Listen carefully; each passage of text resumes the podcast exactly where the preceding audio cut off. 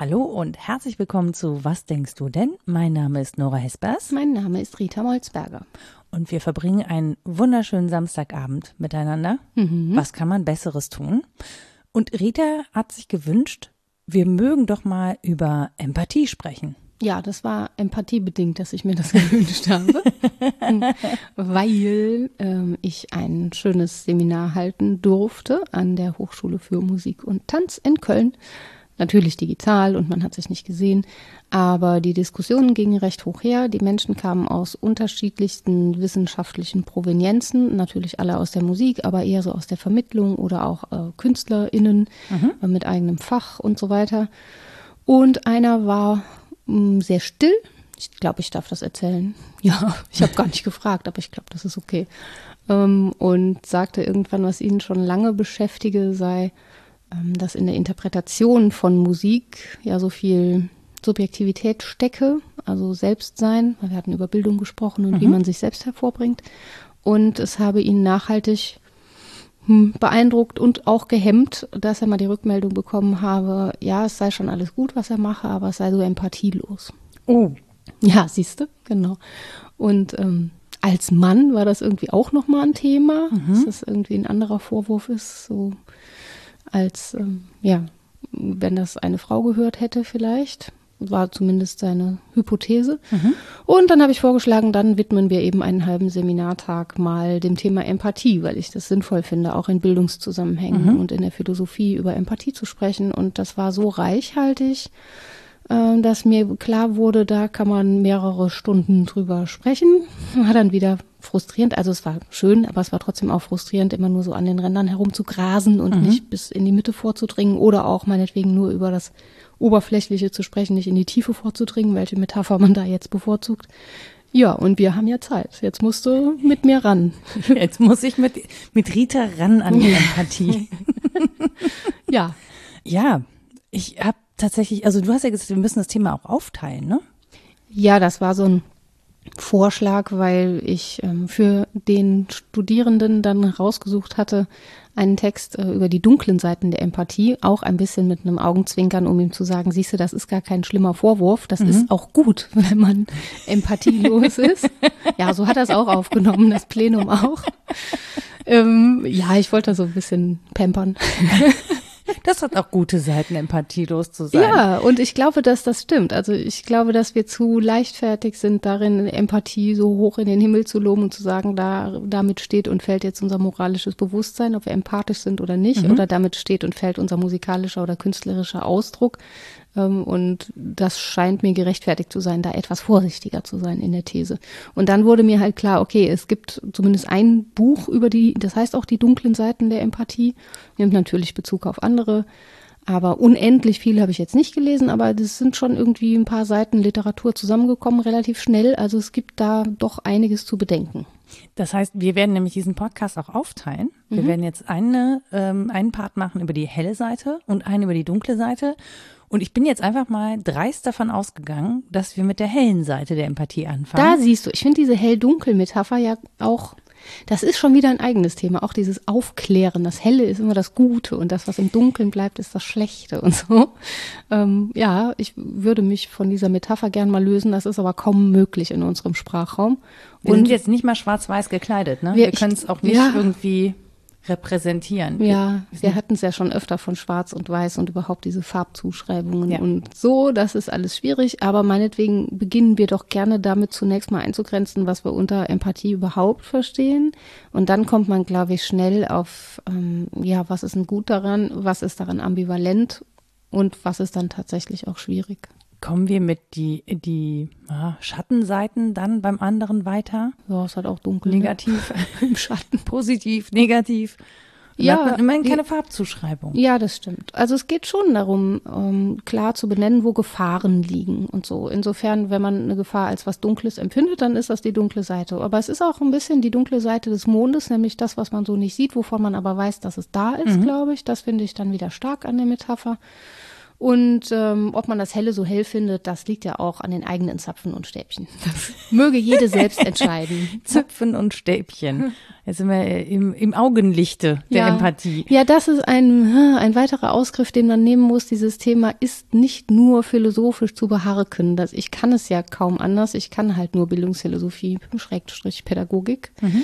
Aber man müsste eigentlich vor allen Dingen psychologisch und auch äh, auf die neuronalen Sachen müsste man gucken. Das erklären natürlich auch die Artikel und Bücher, die sich damit befassen. Aber es wäre schon schön, es auch naturwissenschaftlich angehen zu können. Kann ich aber nicht. Ja, aber ich glaube, es ist auch immer noch nicht so 100 Prozent geklärt. Ne? Wie es, also es werden ja sehr viele Versuche gemacht. Ich erinnere mich an einen Tierversuch mit Ratten, glaube ich, wo mhm. man versucht halt, ob das jetzt eine rein menschliche Gabe ist, diese mhm. Empathie, oder ob sie Tieren eben auch zu eigen ist. Genau. Und man kommt immer mehr drauf, dass Tiere das wohl auch können. Ja, dann fangen wir da doch an. Ja, das ist okay, doch schön. Dann hau raus. Also, der Versuch, den du meinst, ist äh, mit den Ratten, die sich gegenseitig befreien, glaube ich, oder? Ja. Man guckt dann, wenn eine ohne Not sozusagen eingesperrt ist, ähm, ob die andere sie befreit, selbst wenn sie keine Belohnung dafür kriegt. Und ja, das ist der Fall. Mhm. Die befreien sich gegenseitig. Und bei anderen Tieren wird das natürlich auch beobachtet. Ähm, das ist auch ziemlich berühmt geworden. Derjenige, der da, glaube ich, am meisten zumindest publiziert zu, ist Franz de Waal. Den kennen auch viele, mhm. weil er das so populärwissenschaftlich auch aufbereitet. Ich glaube, das eine Buch heißt Der Affe in uns. Das habe ich jetzt nicht nochmal gelesen. Das habe ich aber, als es mir um Theory of Mind ging und darum, ob wir Bewusstseinszustände anderer erkennen können, mal tierethisch angeguckt. Und das andere, was ich jetzt auf der Liste habe, heißt das Prinzip Empathie. Was will, was wir von der Natur für eine bessere Gesellschaft lernen können. Mhm. So, und das, da ist jetzt auch schon wieder so viel These im Titel.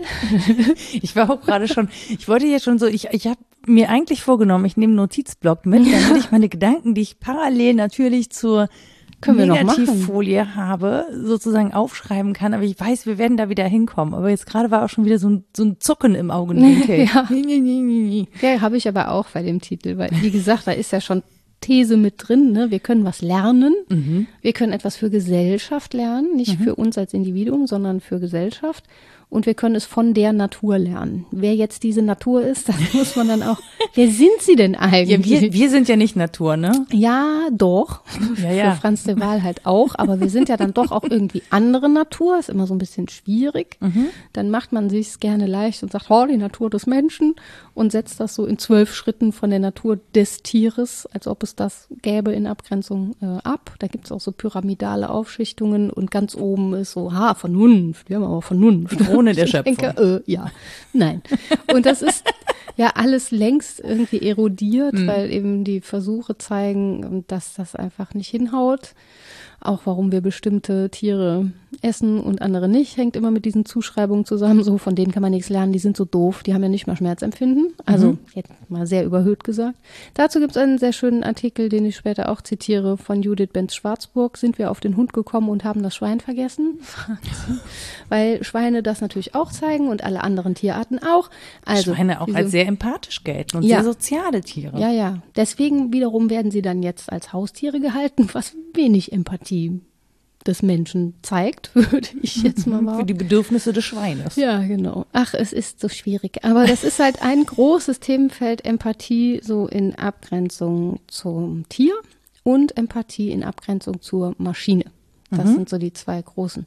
Also äh, ist gerade rausgekommen auch von Katrin Misselhorn über künstliche Intelligenz und Empathie. Mhm. Vom Leben mit Emotionserkennung, Sexrobotern und Co. Und ähm, ja, das es sind so einfache Beispiele. Man will wissen, ob man einen Staubsaugerroboter bauen kann, der entscheidet, ob er den Marienkäfer einsaugt oder nicht. Mhm. Ob der dann so einen Tötungsmodus kriegt für die Menschen, denen das egal ist und ein Nein, achte auf die Insekten, für die, denen das nicht egal ist oder was. Also diese Fragen sind halt schon im kleinsten Alltäglichen relevant. Und das macht es, glaube ich, so spannend. Aber jetzt waren wir ja bei Franz de Waal und dem Prinzip Empathie. Und ich habe schon direkt die Frage, ob das dann echte Empathie ist, ja. wenn sie einprogrammiert ist. Ja. Ja, können, später. Vielleicht. Ja, na, wir können halt, also das ist halt auf jeden Fall ein Themengebiet, das man abschreiten kann. Dieses, ähm, wo sind wir in der Stellung zur Natur. Ich mache jetzt Gänse, ha, Gänsefüßchen. Und wo, wo sind wir? Jetzt mache ich, jetzt mache ich äh, gemäß in der Stellung zur Technik. Also ist das mhm. wirklich so eine Mittelposition oder mh, hm, wie soll man das auffassen? Und ja, vielleicht hat es Sinn, einfach darauf zu gucken, was Empathie denn eigentlich ist und was sie nicht ist, um dann sagen zu können, hier kann man es zuschreiben, da kann man es nicht zuschreiben. Und im nächsten Schritt zu sagen, wer sind wir eigentlich, dass wir uns leisten, das zuzuschreiben oder abzusprechen. Mhm. Was ist denn Empathie? Ja, also. da gibt es dann jetzt mehrere. Ich gehe mal eine Stunde raus. versuche mich kurz zu fassen. Willst du den Zettel sehen? Ja. Guck. Mhm, das ist meine Kurzfassung. Das ist die Kurzfassung eines dicht beschriebenen DIN A4-Blattes. Das ist der Trick. Ich schreibe immer sehr klein. Mhm. Und dann ist es nur ein Zettel. Ja. Dann ist es ja nicht so viel. Das ist auch sehr im Sinne des Papiersparens. Ja, find, das ja. sowieso. Also was da immer Empathie mit der Natur und so. Rückseiten. Ach ja, also. Es gibt ein paar Erklärungen, was Empathie sei. Es gibt Wortherkünfte und vielleicht fangen wir damit an. Ich zitiere mal Katrin Misselhorn als erstes und dann kommen wir zu den zu einfachen Erklärungen, die wir direkt wieder in die Tonne treten, zehn Minuten später. also, äh, bei Misselhorn steht, das Wort Empathie hat griechische Wurzeln, doch geht unser Verständnis des Begriffs auf das 19. Jahrhundert zurück. Äh, inzwischen ist der Begriff Empathie als Lehnwort in die deutsche Sprache eingewandert bietet sich an, ihn auch so als Terminus technicus zu verwenden. Er hat gegenüber dem Begriff der Einfühlung den Vorteil, dass er nicht nahelegt, es handelte sich um eine Aktivität, ein sich in jemanden hineinversetzen. So eine aktive Teilnahme ist gar nicht immer erforderlich, um Empathie zu erfinden.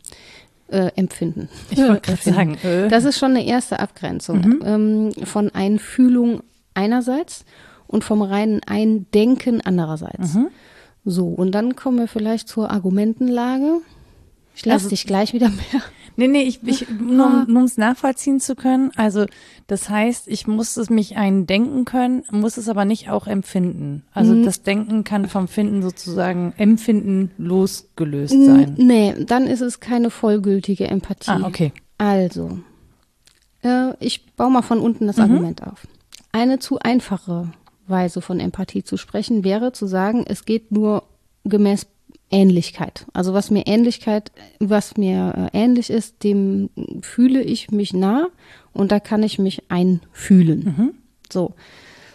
Das wäre eine Bedingung der Möglichkeit von Empathie, aber noch nicht Empathie. Mhm. Dass ich mich einfühlen kann oder auch eindenken. Die Unterscheidung ist jetzt noch nicht relevant. Das braucht aber eine Zusatzannahme, nämlich, wie komme ich dann dazu, das Handeln eines anderen vorwegzunehmen? Mhm.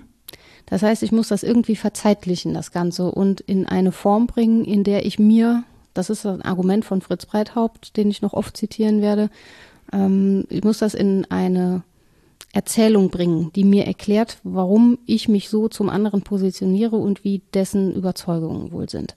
Also, also dem ist, liegt ein Prozess zugrunde. Genau, mhm. es ist verzeitlicht. So, diese Zusatzannahme muss ich machen. Es ist nicht total direkt und jetzt bin ich beim anderen und das war's. Mhm. Das ist aber eine der, der Annahmen, die immer mal so im Äther herumwabern. Die zweite ist, nee, Empathie ist eher konstruktivistisch. Also ich ähm, baue mir die Perspektive des anderen auf. Mhm. Das ist auch eher denkend als fühlend. Ne? Also da versuche ich rational irgendwie dahin zu kommen, was der oder die andere wohl gerade so an Motivation erlebt oder nicht Motivation und das nachzuvollziehen. Das braucht aber auch eine Zusatzannahme, nämlich in Einbezug der Situation. Mhm. Das ist ja nicht nur zwischen zwei Menschen, sondern relevant ist auch für die Reaktion eines anderen Menschen die gesamte Situation. Und das ist hier noch nicht drin. Wenn ich sage, das ist reine Konstruktion in meinem Kopf, dann habe ich noch nichts von der Situation einbezogen. Also, also Kontext gehört dazu. Genau. Das muss ich also anreichern.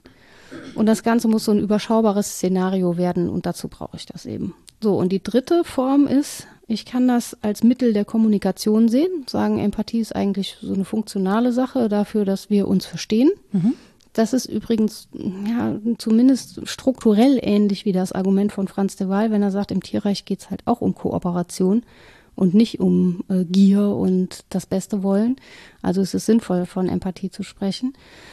Ähm, also als Mittel der Kommunikation macht es natürlich möglich, dass wir uns gegenseitig austauschen, aber auch das braucht eine Zusatzannahme, nämlich es ist wieder hier nicht so, dass es direkt zwischen zwei Punkten funktioniert, sondern ich brauche so eine, so eine Dreier-Szene. Um mich in jemanden reinzufühlen, das ist Fritz Breithaupts These, erzähle ich mir so ein Szenario, in dem ich Partei nehme für einen anderen.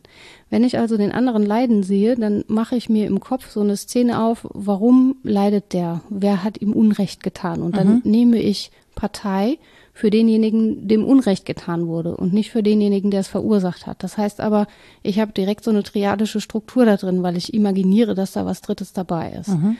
Das heißt, also diese drei Zusatzannahmen Verzeitlichung, Situation und Dreierszene sorgen dafür, dass ich eigentlich nicht vereinfachend von Empathie als Einfühlung oder als Eindenken sprechen kann, sondern dass es Anteile von beidem hat, die zusammenkommen müssen. Und er spricht dann später in seinem späteren Buch von Miterleben. Mhm. Da ist dann die Situation mit drin, da ist auch diese Dreierstruktur mit drin, das ist halt angereichert um die Zusatzannahmen. Und dieses Miterleben, Co-Experience nennt er das auch, das ist eben narrativ. Und das, das ist jetzt die eigentliche These, die er äh, verfolgt, ist nicht im engeren Sinne moralisch. Das ist nicht irgendwie gut oder böse, das zu tun, sondern es hat eine ästhetische Funktion. Und zwar ästhetisch im Sinne von, ja, wo Ästhetik halt herkommt, so im Sinne von einem dritten Zustand, in dem ich alles klar sehe. Mhm. Empathie ist eigentlich dafür da, eine Situation klarer zu sehen, als zum Beispiel diejenige, die da drin steckt. Mhm. Wenn ich empathisch an ihr teilnehme, mitsamt Situation und Parteinahme und allem drum und dran, mit Denken und Fühlen und allem, dann werde ich gleichzeitig mehr und weniger erleben als die Person, die es betrifft. Ich erlebe mehr, weil ich meine eigenen Gedanken und Gefühle dazu auch noch habe. Und ich erlebe weniger, weil ich die des anderen ja nicht wirklich habe. Mhm. Und es schafft aber, das ist seine These, eine Klarheit, die anders nicht möglich wäre weil ich mich auf so einer Metaebene befinde dazu oder mhm. zumindest auf eine Metaebene begeben kann, ja. weil ich nicht in der Situation gefangen und auch betroffen bin. Genau, weil mir diese Distanznahme möglich mhm. ist. Und das ist jetzt eins der Argumente auch von Katrin Misselhorn, wenn sie sagt, also es gibt bestimmende Punkte, die erfüllt sein müssen, um vollgültig von dieser Art von Empathie sprechen zu können. Sie nennt diese drei Aspekte. Erstens Kongruenz, zweitens Asymmetrie und drittens Fremdbewusstsein. Das, was du jetzt gesagt hast, war das Fremdbewusstsein. Also mhm. mir muss klar sein, das sind nicht meine Gedanken und Gefühle, sondern die hat jemand anders. Asymmetrie heißt eigentlich, dass ich das Gefühl dieser Empathie oder das Empfinden dieser Empathie nur habe, weil jemand anderes dieses Empfinden hat. Ich hätte mhm. es nicht von mir selbst her. Das mhm. ist das Asymmetrische daran. Und die Konkurrenz, ähm, das sind die, die affektiven Zustände, die ich teile. Mhm. Wo man auch, ne, da sind diese Untersuchungen, dass die gleichen neuronalen Strukturen im Hirn aktiviert werden. Spiegelneuronen so. gedöns. Genau, dieser Kram. So, und wenn jetzt, ja. Wie wir es wissenschaftlich nennen. Ja, ja, genau. Wie wir es total unwissenschaftlich einfach rezipieren. Gedöns. Gedöns. Ja. Da leuchtet ein blaues Licht im Hirn. Oh, bei mir auch. Na dann. so verstehen Philosophen Hirnforschung. Also nein, natürlich nicht. Da gibt es ja klügere Menschen, aber so verstehe ich das halt, weil ich dumm bin. So, Konkurrenz, Asymmetrie und Fremdbewusstsein. Wenn man bei allem so ein Häkchen machen kann, dann kann man sagen, ah, Empathie. Mhm. Jetzt gibt es aber ja Fälle, die sehr ähnlich gelagert sind, wo aber nur ein Häkchen zum Beispiel ist. Nämlich, ich ja, nehme schon teil daran, dass das ein Fremdbewusstsein ist, aber ich habe da keine konkurrenten Gefühle. Und auch diese Situation, dass ich das gleiche Gefühl hätte, nur weil der andere es hat, habe ich nicht. Also es gibt halt viele Fälle und Beispiele, in denen man geneigt wäre zu sagen, ah, Empathie. Mhm. Es ist aber in Wirklichkeit was anderes. Denn ja, einfach ist zum Beispiel, wenn Babys heulen, nur weil ein anderes Baby heult. Das passiert sehr häufig. Das ist ein Zeichen von Boah, Empathie. Das sind total empathische Babys. Ja, aber denkt man dann, ist aber mhm. Käse, mhm. weil es nur ein Überschwappen von Emotionen oder ja, nur ist jetzt auch gemein. Also es ist ja. schon auch spannend, das Phänomen. Im Zweifel ist es gerade eingeschlafen und dann plärrt irgendwer anders. dann ist man selber auch wenig empathisch mit dem anderen Kind, sagt meine eigene Erfahrung. Also es gibt eben so viele Randphänomene, wo man geneigt ist zu sagen, oh ja, ja, Empathie, Mhm. Und das ist es dann aber nicht wirklich, weil diese drei Kriterien nicht erfüllt sind. Und es ist eben häufig auch so, wenn es nur ums Fühlen oder nur ums Denken geht. Aber dann frage ich mich bei diesem, vor allem bei Fremdbewusstsein, das mhm. ist jetzt was, was wir bei Tieren schlecht feststellen können, ne? Jein. Es gibt natürlich dann elaborierte Versuche, um genau das festzustellen. Ähm, das gehört dann in diese Ecke Theory of Mind. Also mhm. wissen die, dass der andere ein anderes Bewusstsein hat, dass zum Beispiel, ähm, ja, diese Versteckversuche und dann wird das Versteckte woanders hingeräumt. Das eine Individuum sieht das, das andere aber nicht. Mhm. Kann man dann davon ausgehen, aha, er hat sich eingefühlt und weiß jetzt, der wird wahrscheinlich da und da suchen, aber ich weiß ja, es ist inzwischen woanders. Mhm. So. Also da gibt es schon komplexe Versuchsaufbauten, die das, die das hergeben, zumindest Rückschlüsse zu ziehen. Ja, bei Tierarten, die uns sehr ähnlich sind. Ne? Bei anderen, glaube ich, bleibt uns das einfach ein verschlossenes Gebiet. Was weiß ich darüber? Was weiß ich auch darüber, wie Bäume kommunizieren? Mhm. Ich habe jetzt nochmal Douglas Adams gelesen, diese Passage aus das äh, Restaurant am Ende des Universums, mhm. wo das Tier sich selbst zur Speise anbietet. und, und dann sagt Arthur, glaube ich, oh, nein, das kann ich nicht machen, das ist herzlos. Ich nehme einfach nur einen grünen Salat und das Tier sagt dann, ich kenne einige Gemüse, die eine klare Haltung dazu haben. oh nein. Nee. Ja, aber ist ja so, das meine ich, dieser, diese anthropozentrische Brille, die werden wir bei der ganzen Diskussion, glaube ich, mhm. nicht los. Das ist aber auch immer schwierig, wenn man über Tierethik spricht oder auch nur über diesen Mensch-Tier-Unterschied an sich. Also ich schlawine mich dann gerne raus und sage, naja, ist halt ein anderes Bewusstsein und andere Sprachlichkeit. Das kann ich eh nicht verstehen. Kann, dann kann ich nur Respekt bezeugen und Demut, aber mm, nichts drüber aussagen, aber da macht man sich natürlich auch leicht mit. Ja, wobei ich daran, da, da musste ich schon eingangs drüber nachdenken und dann dachte ich, na, vielleicht gehört es aber eigentlich eher in die andere Folge. Ich mache es jetzt aber trotzdem, ja. weil es nahe liegt. Diese, diese umgekehrte, diese Mensch-Tier-Empathie, ne? Also mhm. ich bin empathisch mit einem Tier kann halt auch echt doof laufen, ja, indem ich zum Beispiel einem Tier ein Regenmäntelchen anziehe, mhm. weil ich denke, sonst wird das Armetchen nass und dann kriegt das einen Schnupfen. Mhm. So, und in Wirklichkeit ist dem Tier das eigentlich total Wurst und das Regenmäntelchen wäre es am liebsten los. Ja. So, also diese, diese Form von Empathie, mh, mm, in Nichtberücksichtigung der Umstände des anderen Wesens ja, oder der Bedürfnisse. Ja, ja, genau. Mhm. Aber es wird ja gerne als ähm, oder man empfindet sich ja dann auch selber als sehr empathisch. Ja. Ich mache das, weil ich ein so empathischer Mensch bin mhm. und deswegen weiß ich schon, was diesem Tier fehlt und deswegen kann ich es sozusagen ähm, Rita. Es gehört tatsächlich auf die andere Seite des Zettels und in die andere Folge. Nein, das ist ja klar.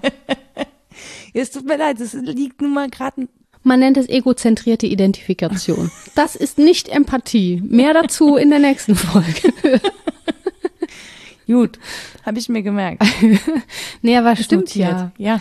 Ich, ich weiß auch nicht, ja, wer, wie gesagt, wer qualifiziert das? Mhm. Klar sieht das irgendwie komisch aus, wenn man sich so anguckt, wie Menschen mit ihren Begleithunden aus dem Hundesalon kommen und haben denen irgendwie Löckchen und rosa Strähnchen und so machen lassen. Finde ich jetzt an Menschen aber auch seltsam, also häufig, aber irgendwie gut, wenn das so ein Ausdruck von Individualität ist. Das ist schwierig mit dem, mit dem freien Willen einerseits und der Empathie andererseits, ne? Das Nee, ich glaube, die Übersetzung, also ich glaube, es ist halt ein klassisches Kommunikationsproblem mhm. eigentlich, ne? Und das ist ein Übersetzungsproblem. Ja. Und die haben wir immer, wenn wir mit Tieren sprechen. Mhm. Ja, ich, ich mache Sprechen, ich mache Tüdelchen in die. Luft. Mhm.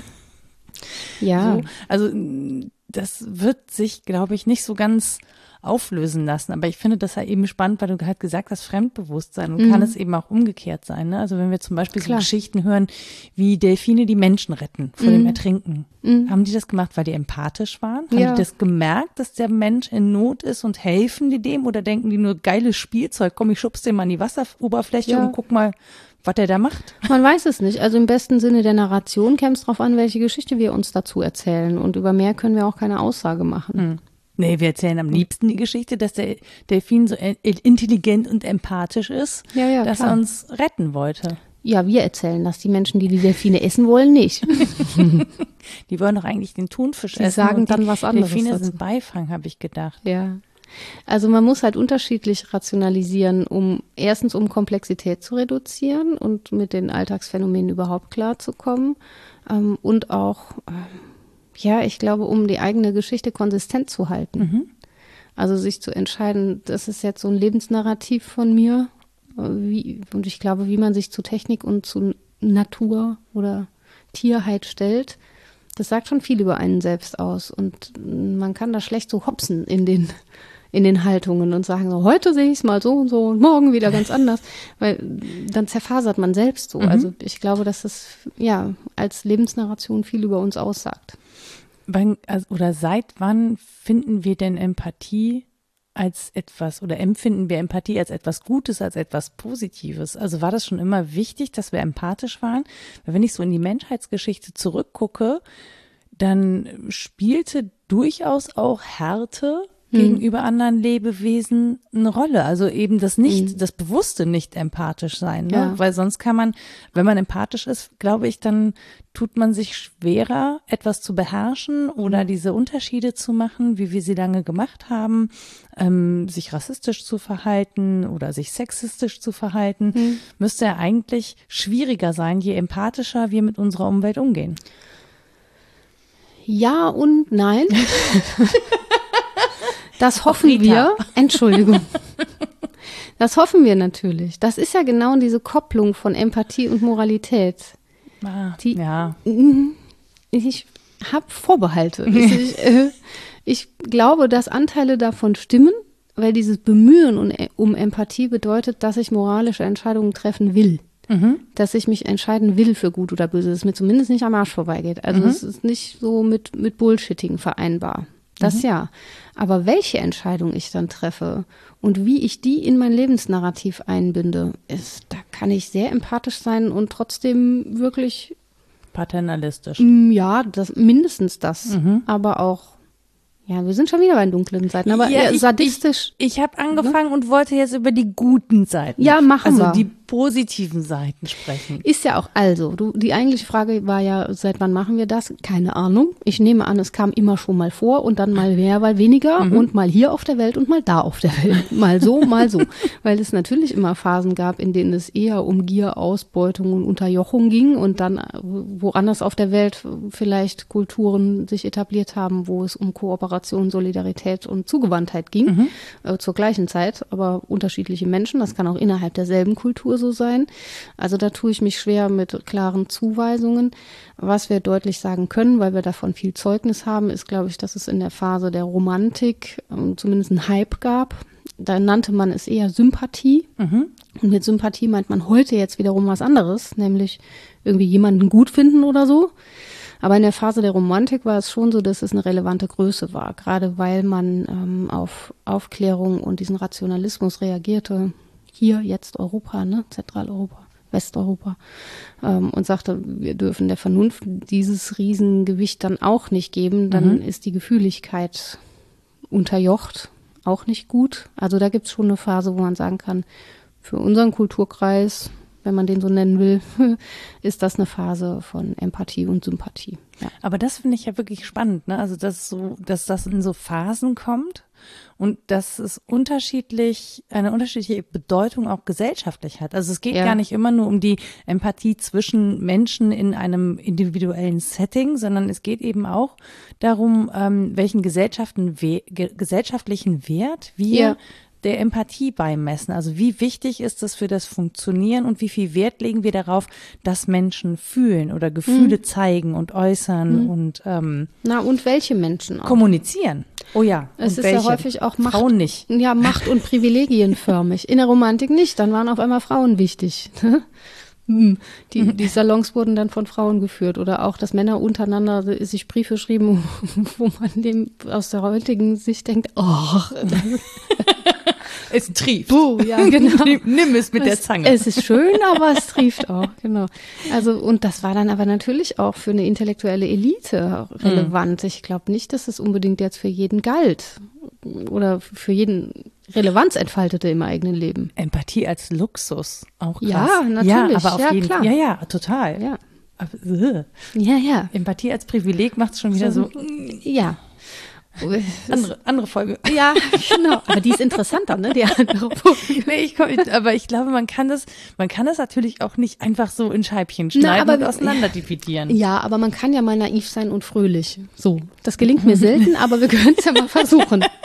Und sagen, was leistet sie denn alles? Ja. Es ist ja schon so, wenn wir es jetzt eingegrenzt haben und sagen, okay, wir wollen nicht naiv sein in dem, mm, was wir als bestimmende Aspekte zusprechen. Da muss schon einiges sein. Das ist schon eine recht komplexe Sache. So, da sind wir nicht naiv. Aber lass uns doch mal sagen, äh, wenn wir das alles tun, miteinander, Mhm. uns einfühlen und eindenken und vor allen Dingen miterleben, also diese Co-Experience wirklich etablieren, auch als Lebensstil, dann leistet das doch schon Kooperation. Zum Beispiel. Und es leistet Solidarität. Hilfsbereitschaft hätte ich jetzt, glaube ich, Ja. mit als erstes Ja. gesagt. Genau.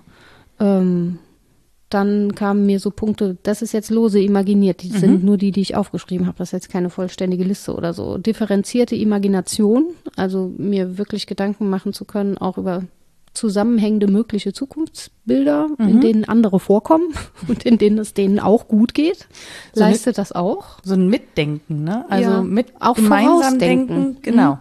Also diese Verzeitlichung, wirklich sich zu fragen, wie soll denn eine Welt aussehen für zukünftige Menschen, mit denen ich mich irgendwie verbunden fühle, obwohl die noch gar nicht da sind oder mich gar nichts angehen, weil ich dann schon tot bin. Mhm. Glaube ich schon auch. Aber so, das ist ja wirklich auch schwierig, ne, für uns so weit zu denken. Ja. Oder es scheint zumindest schwierig zu sein. Dabei Das- sind wir Generationenwesen, das ist eigentlich komisch.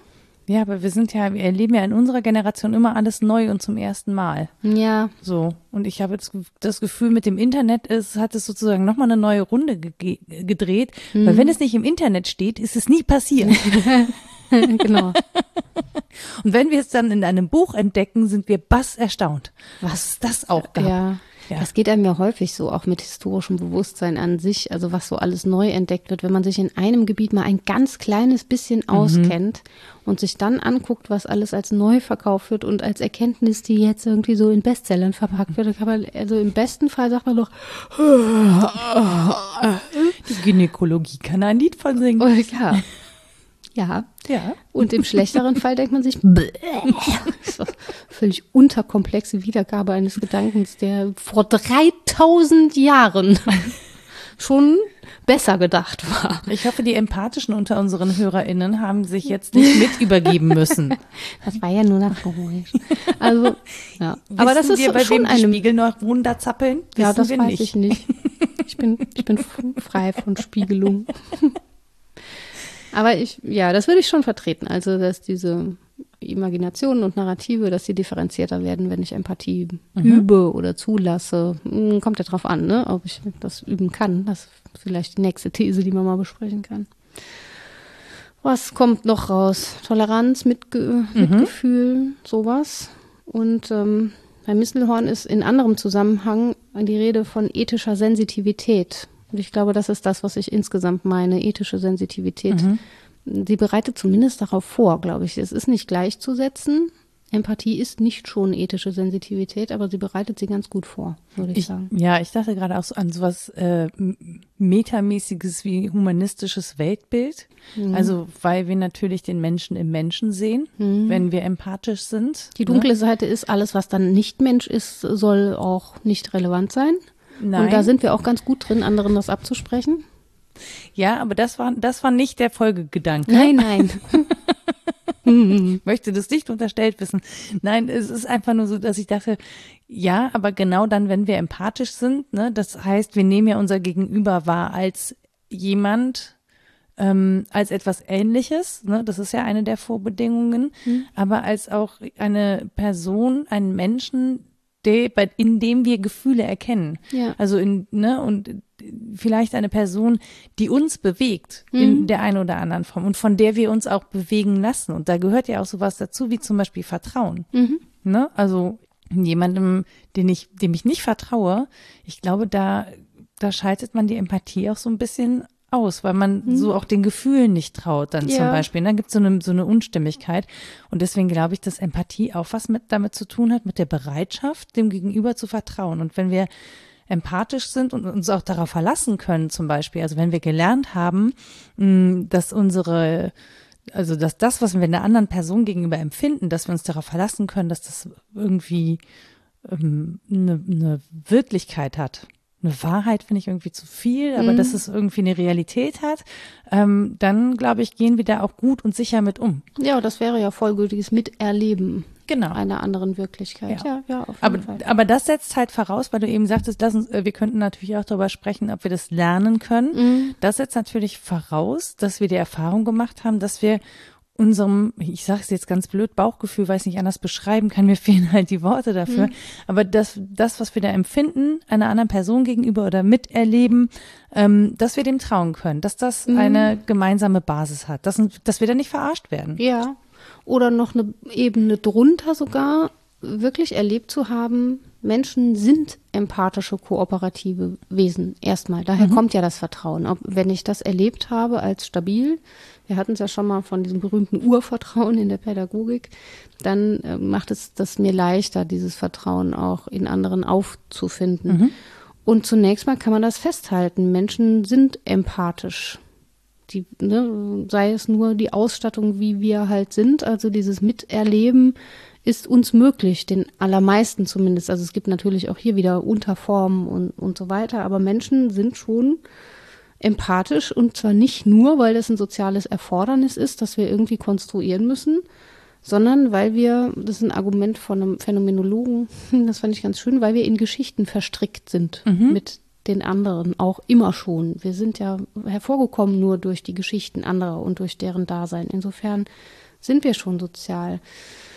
Ein bisschen schwer tue ich mich damit, ähm, ob das wirklich unter Menschen so ganz prominent sein muss.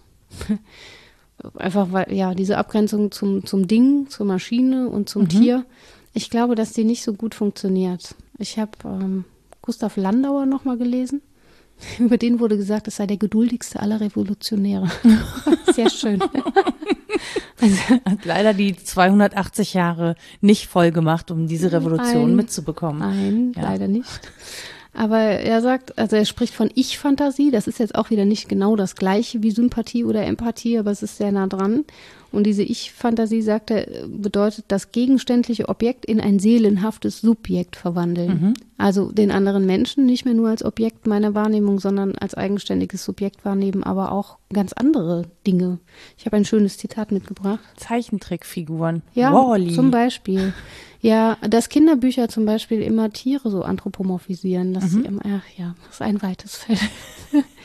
ich lese mal vor. Also er stellt sich vor, was er sich gut vorstellen kann und was er sich aber auch nicht gut vorstellen kann. Und das macht so ein Fragezeichen an diese, das geht von Mensch zu Mensch ganz einfach, These. Ich zitiere Gustav Landauer in Von der tierischen Grundlage. Dass ich das Schwänzchen hochhebe und ein Häufchen fallen lasse, kann ich mir leichter vorstellen, als dass ich mit der Tätigkeit meines Dickdarms oder der Gallenblase oder der Milz und Leber oder gar des Hirns persönlich zu tun habe. Ich fand das schon treffend. Aber wenn wir es war einmal das Leben gesehen ja, haben, ja, können wir auch das. Dann haben wir eine Narration, ne? Ja, richtig. Und die werden wir nie wieder los, finde ich. Also mir ist es nie gelungen. Bei mir tragen immer kleine rote Männlein so ja. durchsichtige Blasen durch meinen Körper. Ja, und Zuckerwürfel. Ja. Und mir wird häufig gesagt, ich sehe aus wie dieser Bösewicht mit den roten Haaren, weil ich so ein kantiges Kinn habe. Aber das, das ist ein anderes Thema. Na, es ist schon, schon was dran, aber ist halt die dunkle Seite der Gallenblase. Der Gallenblase. ja, ja, ich glaube, das, das, das macht es, ne? Dass wir das irgendwie, mh, mm, das, was wir begreifen und sehen, dass wir uns damit natürlich empathischer verbinden können, als das, was wir uns konstruieren mhm. müssen, was ja gegen diese Konstruktivismus-These spricht. Ja, das ist zumindest nicht genug. Mhm. Bei Landauer ist das ja auch gedacht als, mm, also so eingebettet in die Hoffnung auf soziale Umwälzung, auf eine andere, neuere, bessere Welt in gesellschaftlicher Hinsicht. Und äh, er würde immer sagen, also es muss so eine Phase der, wie nennt er das, Absonderung, glaube ich, individuelle Absonderung und dann kann man vergemeinschaftet werden. Also man muss erst so zu sich finden und mhm. mit sich klar sein und dann kann man Gemeinschaft bilden und zwar relativ kleine Gemeinschaften. Er denkt jetzt nicht so Weltgemeinschaft, sondern Gruppen, die sich dann auch gegenseitig in Ruhe lassen so. Ja. Soll ich nochmal? Das, nee, das ist eine sehr romantische Vorstellung. Naja. Gruppen, die sich gegenseitig in Ruhe lassen. Ja. Die müssen gar nicht empathisch miteinander nee, sein. Nee, die müssen nur untereinander. Den Rest müssen sie einfach nur in Ruhe lassen. Da wäre schon viel gewonnen, oder? Auf jeden Fall. Ich finde schon. Hier, da steht, Menschen sollten lernen, so miteinander zu tun zu haben, als ob sie nichts miteinander zu tun hätten. das klingt Moment, sehr trocken, aber ich drüber nachdenken. Die Kunst und Einrichtung des gegenseitigen In Ruhe lassens muss gelernt und geschaffen werden. Das ist halt nur so eine aktive Toleranz, die mhm. davon ausgeht, okay, Empathie hat eben auch Grenzen. Ich kann nicht jeden Lebensstil verstehen oder gut finden, muss ich aber auch nicht. Ich muss ihn dann halt in Ruhe lassen und irgendwie gut damit sein, dass es den auch gibt. Würde meiner These, dass man muss sich manchmal eben auch einmischen, widersprechen. Na, innerhalb Weil der eigenen Hut schon. Ja, genau. Ja. Ja, ja. So. Und diese Hut sind aber leider, das haben wir ja auch festgestellt, sehr viel größer geworden, mhm. weil wir unsere Reichweiten vergrößert ja, haben. Das finde ich halt so neuralgisch. Die Reichweiten sind riesig, aber die gemeinsamen Narrative gibt es eigentlich kaum.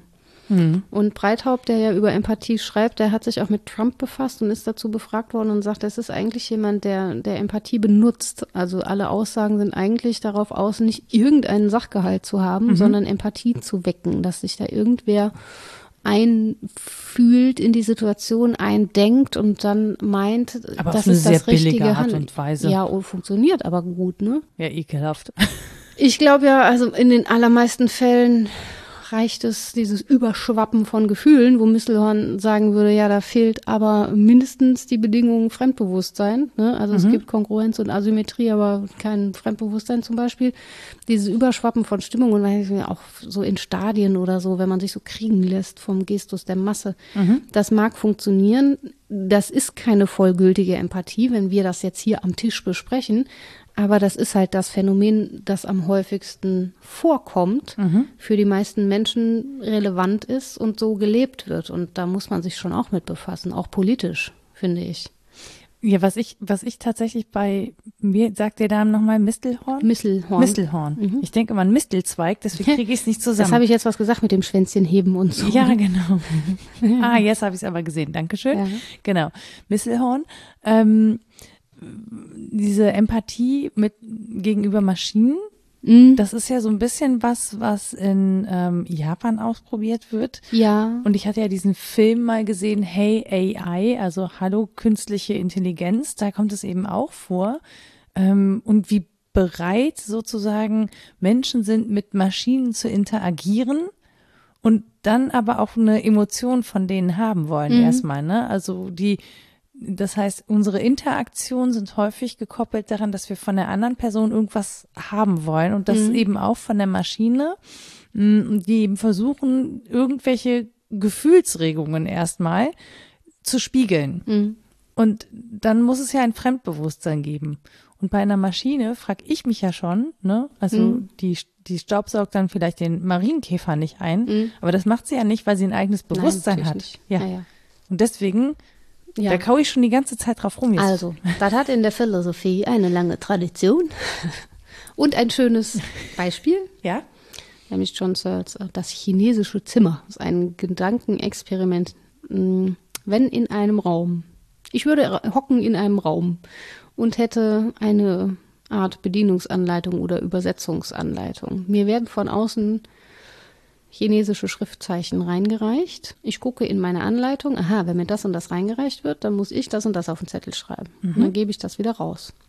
Das wird draußen verstanden und draußen meint man, da, dass da Chinesisch verstanden wird. Das ist aber nicht der Fall. Mhm. Und das ist eigentlich neuralgisch auch für künstliche Intelligenz. Also man kann das natürlich sehr differenziert aufziehen, aber letztlich geht es um ein Regelwerk und Algorithmen, die es gut machen. Mhm. Aber das programmiert ja jemand. Relevant ist ja derjenige, der einen sehr differenzierten Plan davon schreibt, welches Zeichen ich rausgeben muss, wenn welches Zeichen reinkommt. Mhm. Heißt aber nicht, dass das unbedingt ähm, Verstehen sein muss. Und es ist dann auch schwieriger, also da muss man es schon sehr differenziert aufziehen, um sowas wie Ironie, nicht eigentliches Sprechen, Witz oder sowas rauszukriegen, weil ja, so diese Zutat des Individuellen, das ist dann schwer mhm. in ein Regelwerk zu fassen. Aber man ist da dran, klar. Ich, äh, ich habe gerade den blöden Witz aus dem neuen Quality Land 2.0. Ja, welchen? Ich kriege ihn nicht mehr ganz zusammen, aber den, der, der alte, der ja. so spricht, so ein bisschen, oder der das Quality Pad irgendwann mal gemacht hat, das so spricht wie das Känguru, der, ja. äh, der, der, versucht eine Witzmaschine zu machen. Ach ja, richtig. Und der versucht ja Und mal, die Maschinen lachen sich ja, ja immer tot darüber. Und niemand so. versteht diesen Witz. Irgendwie zwei Pandas, bumm oder so. Ja, ja. genau. Na, jetzt lachen wir gerade nicht mehr zusammen. Ja, aber es ist halt wirklich hochgradig absurd, Stimmt. aber Maschinen lachen das hatte ich schon wieder kaputt. vergessen. Ja. Und da dachte ich gerade, da musste ich gerade dran denken. Ähm, und ich glaube, es spielt natürlich darauf, ne, dass, dass Maschinen eben nicht per se, also sie können ihn reproduzieren, hm? aber sie verstehen ihn halt nicht. Es sei denn, sie erreichen diese Ebene, wo sie ihn untereinander verstehen, dann sind wir Menschen aber anscheinend raus. Ja, so. Das ist ja letztlich dann auch eine Möglichkeit, es weiterzudenken in Transhumanität. Also mhm. was kleben wir so an unserer eigenen Perspektive? Ja, wenn wir schon dran arbeiten, sie abzuschaffen, dann müssen wir auch damit leben, dass wir tatsächlich als Wesen auch mit abgeschafft werden. Foucault hat ja schon sehr früh das Ende des Menschen verkündet, während wir natürlich weiter existieren als Gattung, aber diese diese große Erzählung von Menschlichkeit, die ist sowieso schon erodiert an ganz vielen Stellen. Also bei Foucault ist es, das Gesicht des Menschen ist in den Sand geschrieben und wird von der Welle überschwemmt und dann ist es halt weg mit nach drei Wellen. So muss man irgendwie auch mit umgehen lernen. Und was ich daran dann gerade auch noch spannend fand, ist, wir haben das gar nicht explizit gesagt, aber um empathisch zu sein, muss ich ein Grundverständnis von Emotionen haben. Das mhm. kann ich nicht ohne einander denken. Ja. Also ich muss grundsätzlich Emotionen verstehen oder eine Vorstellung davon haben, was das ist und was in dieser Person vorgeht, hm. bei der ich eine bestimmte oder wie auch immer geartete Emotion entdecke oder ja. zu entdecken glaube. Es ist schon recht komplex und das meinte ich eben, als ich so vorsichtige Klammern setzte, um Menschen sind nun mal empathisch. Also hm. es ist für Autistinnen und Autisten schon auch ein Thema wie man Empathie zeigt. Und man fühlt sich häufig wie im chinesischen Zimmer. Wenn man es dann gut gelernt hat, dann mhm. denken die außen, aha, kann Chinesisch, aber nicht der Fall. Braucht ihr nicht zu meinen. Wir geben uns aber Mühe, weil wir möchten so gerne. Es, ja, ja, weil man dazugehören möchte. Ja, auch. Und weil es auch für andere angenehmer ist, was ja auch wieder eine Form von anderer Empathie ist. Mhm. Also ich kann mir einfach vorstellen, dass ich den anderen eine angenehmere Person bin und es deswegen schöner ist im Zusammenleben für alle Beteiligten, nicht nur für mich, ähm, wenn ich mich da ein bisschen massengängiger zeige, als ich es vielleicht eigentlich bin. Aber ja, also mm, man geht breit davon aus, dass es etwas ist, was sehr viele Menschen teilen, in der einen oder anderen graduellen Abstufung vielleicht. Breithaut geht sogar so weit, dass er sagt, ähm, eigentlich ist Empathie so das Normale, das, was immer passiert und was wir lernen müssen, ist, sie sinnvoll zu blockieren. Mhm. Oder äh, ein- und auszuschalten. Mhm. So, das ist eigentlich das, was wir im Aufwachsen machen. Und dass wir das irgendwie können mit dem Einfühlen, Eindenken, Miterleben als große Trias, ist letztlich nur eine Weise von Transport. Also was übersetzen in etwas anderes. Und das sollten wir gut machen. Das heißt, da kann man dann schon üben. Nur die Voraussetzungen dafür, das schon recht unstrittig haben die allermeisten Menschen auf die eine oder andere Weise. Nur wie sie dann ausgelegt werden, das ist dann halt die Ambivalenz. Also wenn ich miterleben kann, dann heißt das natürlich auch, dass ich Schadenfreude empfinden kann. Mhm. Oder dass ich Freude dran haben kann, jemand anderen niederzumachen. Das heißt aber auch, wenn ich miterleben kann, kann ich Verständnis zeigen und entgegenkommen und Solidarität welche Schlüsse ich daraus ziehe, dass ich das kann, das ist halt spannend. Ich muss gerade darüber nachdenken, das ist mir letztens irgendwann nochmal in den Sinn gekommen, ähm, dadurch, dass ich mich ja relativ viel mit Nationalsozialismus beschäftige mhm.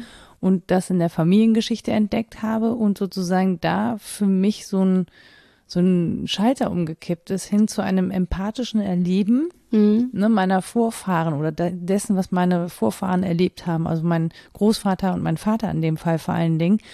Und ähm, ich feststelle, dass mich das auf eine gewisse Weise so sensibel gemacht hat, dass ich mir das in Filmen nicht mehr angucken kann. Mhm. Also diese, dieses empathische Mitfühlen der erlebten Gewalt zum Beispiel sorgt dafür, dass ich nicht dargestellte Gewalt in Filmen mehr ertrage. Mhm. Ich kann das nicht mehr angucken. Ich mhm. gucke äh, neuerdings wirklich ganz schräges Zeug in diesem Wa Netflix. Warum kannst du, das wüsste ich jetzt gerne, aber ich weiß nicht, ob du das erzählen möchtest.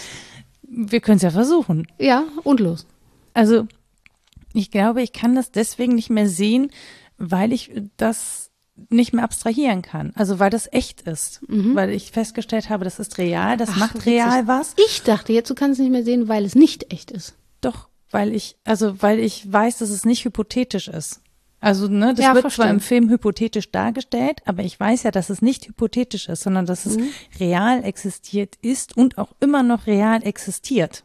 So. Dieser Und Film basiert auf wahren Begebenheiten, aber in muss noch nicht anderen. mal. Ja, ja, schon klar. Ne, aber das ist so, keine Ahnung, ich habe viel, ganz, ganz spät auch zum Beispiel erst diesen Film gesehen, der Soldat James Ryan. Und ganz am Anfang wird ja sehr plastisch dargestellt, wie diese Soldaten niedergemetzelt werden. Muss ich sofort, den kann ich erst ab 15 Minuten angucken, kann ich nicht sehen. Weil das nicht hypothetisch ist. Also natürlich ist es dargestellt, ne, ich weiß, das ist ein Film, aber es ist eben nicht hypothetisch. Ich kann diese ganzen Kriegsfilme und so, keine Chance, geht gar nicht mehr. Hm. Ich gucke jetzt schräge Musicals, Crazy Ex-Girlfriend zum Ja, Beispiel. das ist nicht schräg. Crazy Ex-Girlfriend ist super, das habe sogar ich geguckt. Alle Staffeln. Und uh, da sind auch dunkle Seiten der Empathie dabei. Also Das- überhaupt dunkle Seiten. Ja, ja, aber genau, sowas kann ich Hey, jetzt habe ich wieder Ohrwürmer. Oh Gott. Die Songs sind so schlimme Ohrwürmer. Ja, richtig. Genau. Aber das kann ich dann wesentlich, das ist hypothetisch. Ja, verstehe. In, Nö, ja. Du, du hast mir noch keine Songs gesungen. Ja. Vielleicht fängt das jetzt an, dann kann ich das auch nicht mehr sehen. Ja. Mach das verstehe. nicht. Nein, ich bin ruhig. Ich sage nichts. Ich sage sinnvolle wissenschaftliche Dinge dazu. Bitte die kann gerne. man gut abstrahieren. Nein, aber da kann ich zum Beispiel, da kann ich die Empathie nicht mehr ausschalten, Ja, weil ja. ich das einmal sozusagen so zugelassen habe, ich kriege Ja. die Tür nicht mehr zu. Ja, aber dieses Bewusstsein zu entwickeln für historische Zufälligkeit, äh, Peter Biri nennt das einen Aspekt von Bildung, ähm, dieses Entwickeln eines Bewusstseins von historischer Zufälligkeit führt dann natürlich auch zu einem Respekt vor dem Fremden, wenn ich weiß, es hätte alles ganz anders laufen können. Das ist einfach sehr kontingent, das ganze Geschehen.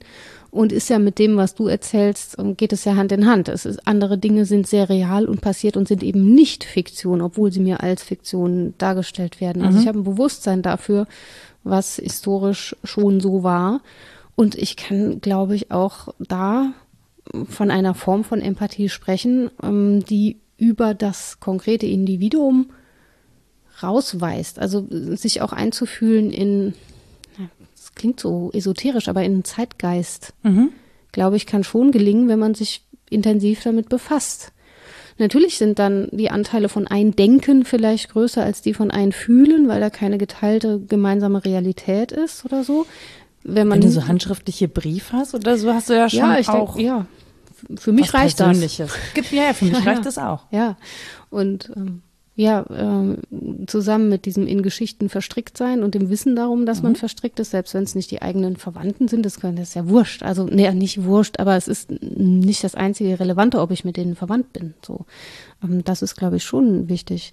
Kerstin Hoffmann hat dazu einen Artikel geschrieben, den zitiere ich dann jetzt auch. Äh, über dieses in Geschichten verstrickt sein und die hat das im Kontext von Ur- und Frühgeschichte gemacht. Das habe ich gelesen und dachte, ach, wie abgefahren, ähm, weil es darum geht, welchen narrativen Ort wir den Dingen geben und was wir an ihnen so ablesen, ne, historische Zufälligkeit und so weiter.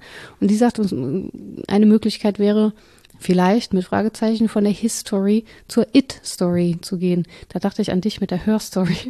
Dann haben wir es jetzt komplett. Die It-Story müsste auch noch erzählt werden, weil natürlich auch Dinge einfach eine Rolle spielen. Und das muss jetzt nicht die, die äh, super komplexe KI sein, glaube ich. Also ist natürlich spannend, aber sich auch zu fragen, kann ich empathisch mit einem Stein sein? Kann ich empathisch mit dem Videohopf sein, mehr als mit meinem eigenen Darm also bei Landauer? Ich glaube, dass das einfach sinnvolle Fragen sind in Bezug auf Empathie und dass wir es uns zu leicht machen, wenn wir nur davon ausgehen, das findet so zwischen zwei Individuen statt. Also zwei ist eh schon zu wenig, drei haben wir ja gehört, müssen sein. Aber es ist auch nicht nur auf menschliche Gesellschaft begrenzt. Ich überlege gerade, ich versuche mir tatsächlich aktuell jetzt vorzustellen, wie ich empathisch mit einem Stein bin. Ähm, Na, es klingt so lächerlich, aber nee, dieses, nee, gar, nee, gar nicht. Das Interessante daran ist, auch dazu fällt mir eine Geschichte ein. siehst du, narrativ. Mm, Genau, naja, ich, aber ich war ja auf Madeira. Und auf Madeira liegen sehr viele so rund geschliffene Steine. Die, die, Im Englischen heißen die Pebbles. Ne? Also so, so eiförmig rund geschliffene Steine an den Stränden. So. Die machen ein bestimmtes Geräusch. Also es, ich habe dieses Geräusch, wenn Wellen sich zurückziehen von diesen Steinen. Das ähm, ist, finde ich, total meditativ. Ja, von mir aus wird das jetzt esoterisch, egal. Auf jeden Fall gibt es auf Madeira eine Künstlerin, und die hat sozusagen alles Mögliche gebaut aus diesen Steinen. Also die hat so Sessel gebaut aus diesen Pebbles, ne? Und hat die sozusagen als das, was sie ihre ganze Kindheit begleitet hat, als das, was sie unter ihren Füßen gefühlt hat, wenn sie gelaufen ist, wenn sie draußen war und so. Also alles dreht sich rund um diese Form der Steine und um diese Steine. Mhm. So. Und dann weiß ich nicht, ob sie dann empathisch ist mit den Steinen oder diese Verbindung irgendwie zum Ausdruck bringt, künstlerisch. Aber als du gesagt hast, kann ich empathisch mit einem Stein sein, hm, ist es vielleicht schon auch der Gedanke, dass dieser Stein eben seine Form hat, aus bestimmten Gründen. Ne? Das ja. ist eine Vulkaninsel, so und dieser Stein ist den Gezeiten ausgeliefert gewesen, ne? Oder auch immer noch, wenn er da liegt. Mhm. Ähm, und das ist ja vielleicht schon was, ähm, wo du dich reinführen kannst. Ja. Als Künstlerin, als Künstler oder auch als Mensch. Ja, es klingt irgendwie so abgefahren und es klingt auch, als hätte man dann jetzt alles vergessen, was wir hier, hier aus der schönen Liste gelernt haben, ne, mit Konkurrenz, Asymmetrie und Fremdbewusstsein. Aber ich glaube auch, dass da viel dran ist, denn um, dieses das gegenständliche Objekt in ein seelenhaftes Subjekt verwandeln, warum sollte ich das nur mit mir Ähnlichem tun? Mhm. Warum? Also ob ich es kann oder nicht, ist die nächste Frage, ob ich darin sehr geübt bin. Aber ich glaube, gerade KünstlerInnen ähm, könnte man häufig mal darauf ansprechen, ob das eine Rolle für sie spielt. Ich behaupte für einige ja, andere natürlich nicht. Also, ne? Aber ja, überhaupt etwas mit Zuschreibungen zu versehen, diese Art oder zu sagen, das hat narrativ einfach in meinem Lebenskontext Relevanz entfaltet und sei es ein Ding oder sei es mir völlig fremd oder sei es schon seit Generationen tot, egal, es ist aber für meine Geschichte wichtig. Das finde ich schon. Ähm, ja, aber das Argument. Ding hat ja eine Geschichte. Ja, also eben. dadurch, dass es ja, ja, ne, geworden ist, hat es ja eine genau. Geschichte und über diese Geschichte kann ich ja durchaus äh, nachdenken. Ja. Und es gibt ja auch immer die ähm, diese schöne oder das meine meine Lieblingsgeschichte über diesen Bildhauer, ne, der erst diesen diesen Stein hat und dann daraus ein wunderschönes Pferd haut und mhm. ein Kind kommt hin und sagt, woher wusstest du, dass in diesem das Stein ein Pferd war. ist? Mhm. Wo, so, wo ich so denke, so ja, aber das das das heißt, das Ding muss mir ja was sagen. Ja, ja. ja, es muss ja irgendwie mit mir, zu mir sprechen. Es klingt komisch, aber es muss in mir etwas auslösen, sodass ich eine Vorstellung habe, was ich daraus erschaffen möchte. Ja. Bei Buba heißt es, ähm, der Hund schaut dich an, du verantwortest seinen Blick. Der Gedanke der Bildung ist so ähnlich, dass mhm. es da etwas gibt, aus dem wir uns herausbilden. Das ist alles nicht so abgefahren. Das liegt philosophiegeschichtlich schon vor an Gedankengut, aber es ist immer so leicht abseitig geblieben. Vielleicht liegt es daran, dass es uns komisch vorkommt. Ähm, Schapp, der mit den in Geschichten verstrickt, hat dazu eine wunderschöne Figur, finde ich. Nämlich, ähm, also die Geschichten sind ja so auftauchende Zusammenhänge. Mhm. Und ähm, diese Vermittlung zwischen mir und der Außenwelt leisten die sogenannten Wozu-Dinge. die nennt er auch so. Die, die Wozu-Dinge, die von Menschen geschaffenen Dinge, ähm, die Geschichte haben. Genau mhm. Genau das, was du jetzt eben erzählt hast. Und an den Wozu-Dingen, das wäre jetzt so meine These, lässt sich Empathie auch üben. Mhm. Wo ich es vielleicht noch nicht mal mit Menschen vielleicht so gut kann, aber an den Wozu-Dingen, also ich kann mich halt fragen. Die wozu? können sich nicht wehren. Ja, das ist das Praktische. Sie widersprechen auch nicht. genau. Ähm, die kann ich gut paternalisieren, das ist sehr praktisch. Aber es, das, die tauchen ja in Sinnzusammenhängen auf und die mhm. Sinnzusammenhänge auch jenseits dessen zu sehen, was ich so als persönlicher eigener kleiner Mensch da hinzugetan habe, finde ich einfach sinnvoll. Also es erweitert den Horizont. Ja, also definitiv. Und auch gerade wenn du sagst, so wozu Dinge, also da ist ja, wenn es etwas Gemachtes ist, ist ja auch ein anderer Mensch daran beteiligt gewesen. Ja. Also dann kann ich ja den Kreis auch wieder schließen. Ja, ja. It's Story dann doch. Ja. Vielleicht kann man da üben, diese Empathie ein- und auszuschalten oder die wie oft sich jemand dabei in den Finger geschnitten hat, aus Aha. Gründen. Aha. Hast du äh, dein Messer als Wozu-Ding erlebt? Ja, ich habe es als Wozu-Ding erlebt. Ich nämlich, wozu kann man ein Brotmesser durch einen Nagel ziehen? Ja. Das war ein schönes Erlebnis, kann ich nicht empfehlen. Ja. Wenn bei euch jetzt die Spiegelneuronen zappeln, seid froh, dass ich kein Bild davon poste. Ich finde es gar nicht so schlimm, aber ich habe ja auch naja, den Dosenschnitt in meinem Handball. Ich wollte ein Pflaster drauf machen. Ich glaube, das war der Schock. Es war aber in der sozialen Situation vor vielen Jahren eine Krankenschwester anwesend, die, die ganz rational blieb und sagte, Entschuldigung, ich kann den Knochen sehen. Wir gehen jetzt ins Krankenhaus. ich sag, ach so, Knochen sehen ist an sich nicht gut. Verstehe. Das war eine Kategorie, die ich unmittelbar nachvollziehen konnte. Ich sehe üblicherweise keinen meiner Knochen. Ja, dann konntest du sogar mit dir selbst empathisch ja, sein. Ja, genau. Ja, aber das muss ich nicht mir vorstellen, das Schwänzchen zu heben. Da konnte ich mir vorstellen, dass in mir drin ein Skelett ist, das von Fleisch bedeckt ist. Ich gebe zu, ich habe gar nicht nachgeguckt, was passiert ist. Ich habe einfach ein Pflaster draufgeklebt. Ah, ist auch, auch ja. geschickt. Bin dann zu den Nachbarn runter, habe sie es verbinden lassen und habe erst nach drei Tagen geguckt, was ich da angestellt habe und hatte dann kurz Spiegelneuronen mit mir selber, weil ich sagte so, uh, wie sieht so eine Blutvergiftung eigentlich aus? Man das habe das hab ich noch am gleichen Abend gedacht, aber ah, ich habe gedacht, komm, du hast so viel Desinfektionsmittel drauf oh. gesprüht, da kann nichts passieren. Nee, war ja nur Brot. Der Leinsamen, der da jetzt mit reingebracht ist, das ja. wird schon. Ach, ist, es stimmt ja auch. Also wem ist schon irgendwie Schlimmes passiert, weil er oder sie sich in den Finger geschnitten hat? Die paar wenigen Fälle. Ja, ja, die paar, die paar Appenfinger, weißt du? Ja, das Abbebein und das Weggefahrrad, das sind ja meine Lieblingsbeispiele. Ja, so, ne, so viel zu eurer Empathie und euren Spiegelneuronen. Ja, ja. Und Rita hat jetzt einfach mal eine äh, Genau. So. Müssen wir jetzt eigentlich ein Fazit machen? Wir wollen so. ja noch eine andere ja, Folge. Ja, lass uns das doch machen. Ja? Okay.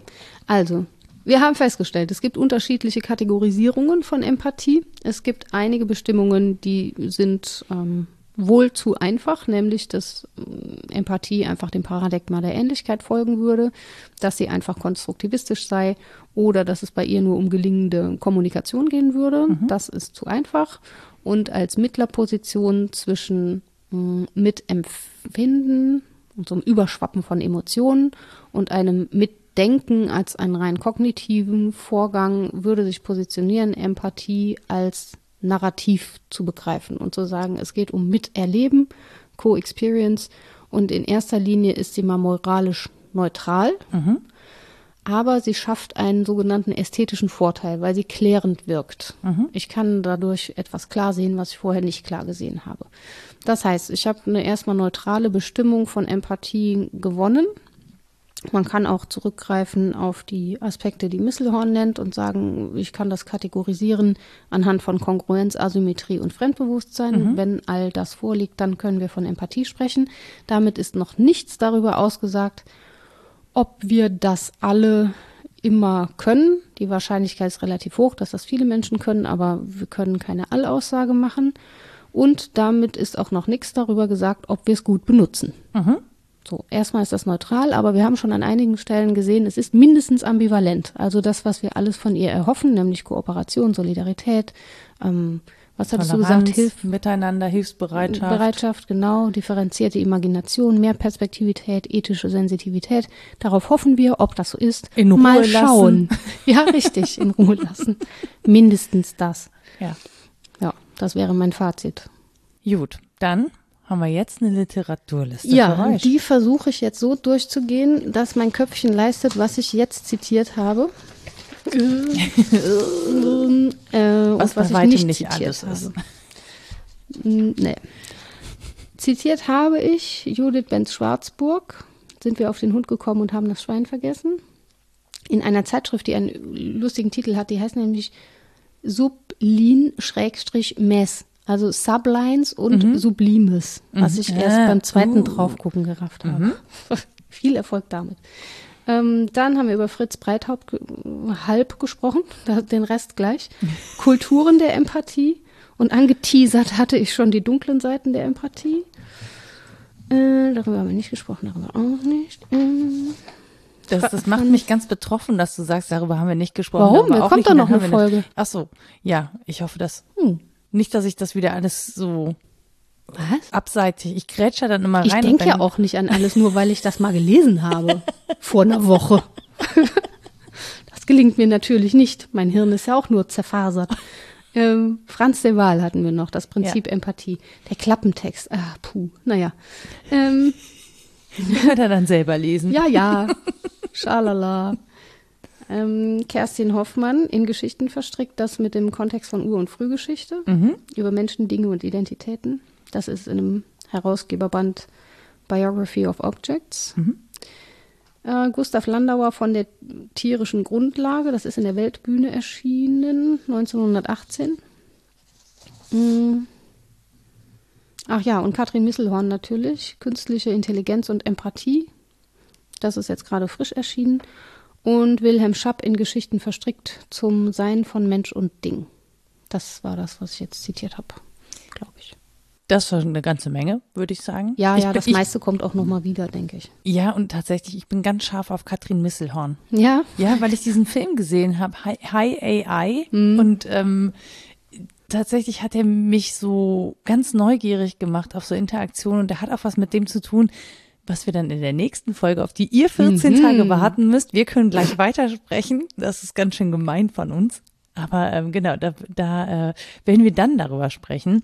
Und wenn ihr uns in der Zwischenzeit erreichen wollt, weil ihr uns irgendetwas mitteilen möchtet, möglichst nette Dinge, empathisch, ähm, dann könnt ihr das tun. Wir haben Mailadressen rita.wasdenkstudenn.de oder nora.wasdenkstudenn.de. Wir haben eine Website www.wasdenkstudenn.de. Da könnt ihr uns Kommentare da lassen.